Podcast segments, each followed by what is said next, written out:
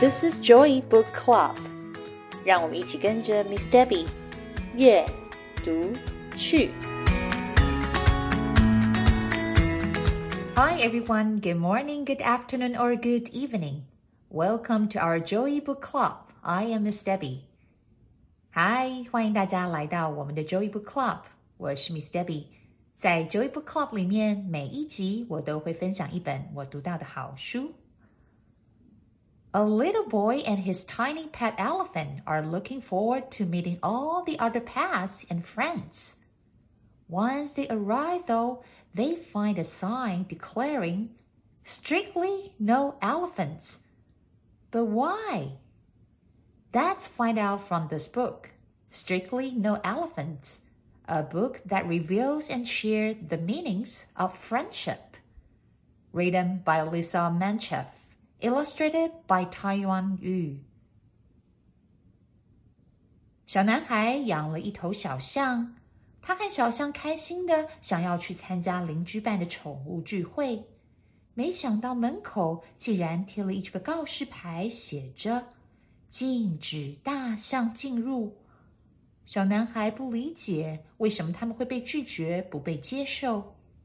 让我们一起来读这本由作家 Lisa Manchef 插画家 Tai Yang Yu 完成的绘本《Strictly No Elephants》，并且仔细来思考一下朋友的意义是什么。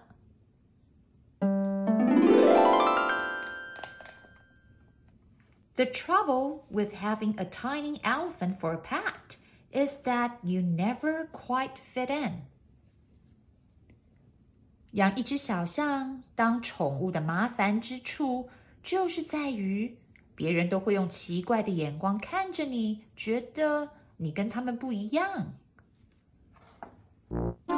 No one else has an elephant，因为没有任何其他的人会把大象当成宠物。Every day I take my elephant for a walk. His is a very thoughtful sort of walk. 每天我都会跟我的宠物小象一起散步。我的宠物小象非常的细心。下雨的时候啊，因为我手上拿了太多的东西，它会用它的长鼻子帮我撑伞。He doesn't like the cracks in the sidewalk much. I always go back and help him over.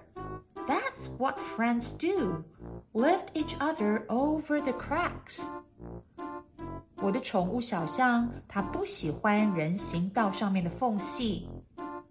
我通常都会回头陪着它，帮它忙，把它抱起来。这才是朋友会做的事嘛，陪伴、帮忙彼此度过难关。Today, I'm walking my tiny elephant to number 17. It's Pet Club Day and everyone will be there.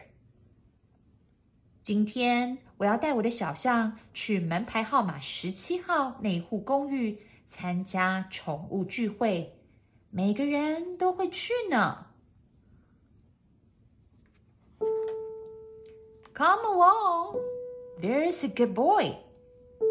I coax him the last few feet. He will be fine. When I look up, there's a sign on the door. 走吧，小象，我们出门吧。他看起来有点紧张哎。快到的时候啊，我对他说：“没事的，会很好玩的。”到了门口，我正准备敲门。没想到门口有一张告示牌：“Strictly no elephants.” My tiny elephants leads me back to the sidewalk, never minding the cracks. That's what friends do. Brave the scary things for you.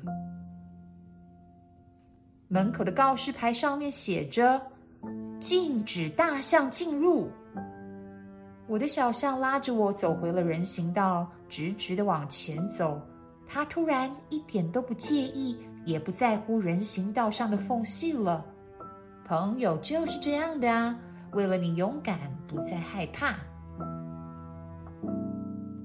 天空突然下起了雨，我们就这样走在人行道上。Did you try to go to the Pets Club meeting too?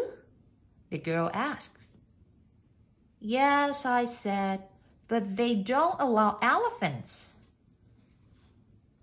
The sign didn't mention skunks, the girl says.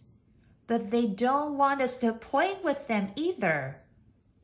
They don't know any better, I tell her. 突然，在转角口的长椅上面，有个小女孩问我：“你们刚刚也是要去参加宠物聚会吗？”“是啊， 我们到了门口，发现他们不让大象加入呢。”小女孩接着说：“告示牌上面并没有说臭鼬不能去，但是呀，我跟我的宠物臭鼬也被挡在门口，他们不想跟我们一起玩。”我对小女孩说：“哎呀，没关系啦，是他们不懂。” He doesn't stink, the girl adds. No, he doesn't. I agree. What if we start our own club? 小女孩接着说：“我的宠物臭鼬其实不会臭诶。”真的，它不臭。不如啊。我们来成立自己的宠物俱乐部吧。Come along, I said, making certain that my tiny elephants following me, because that's what friends do. Never leave anyone behind.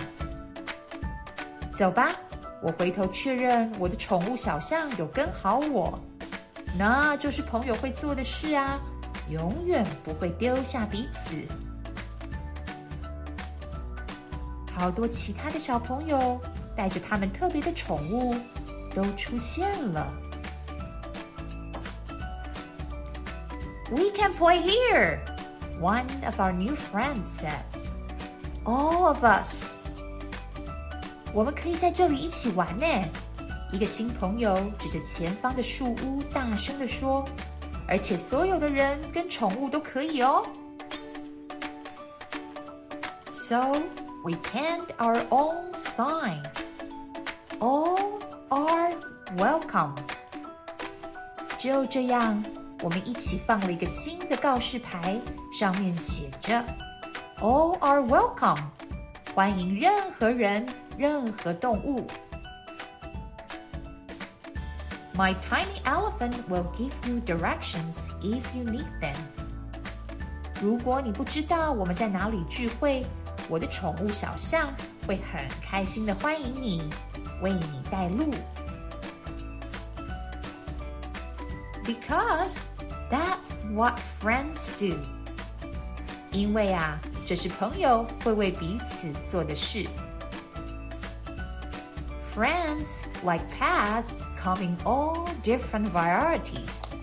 This is a sweet story of friendship, acceptance, and inclusion.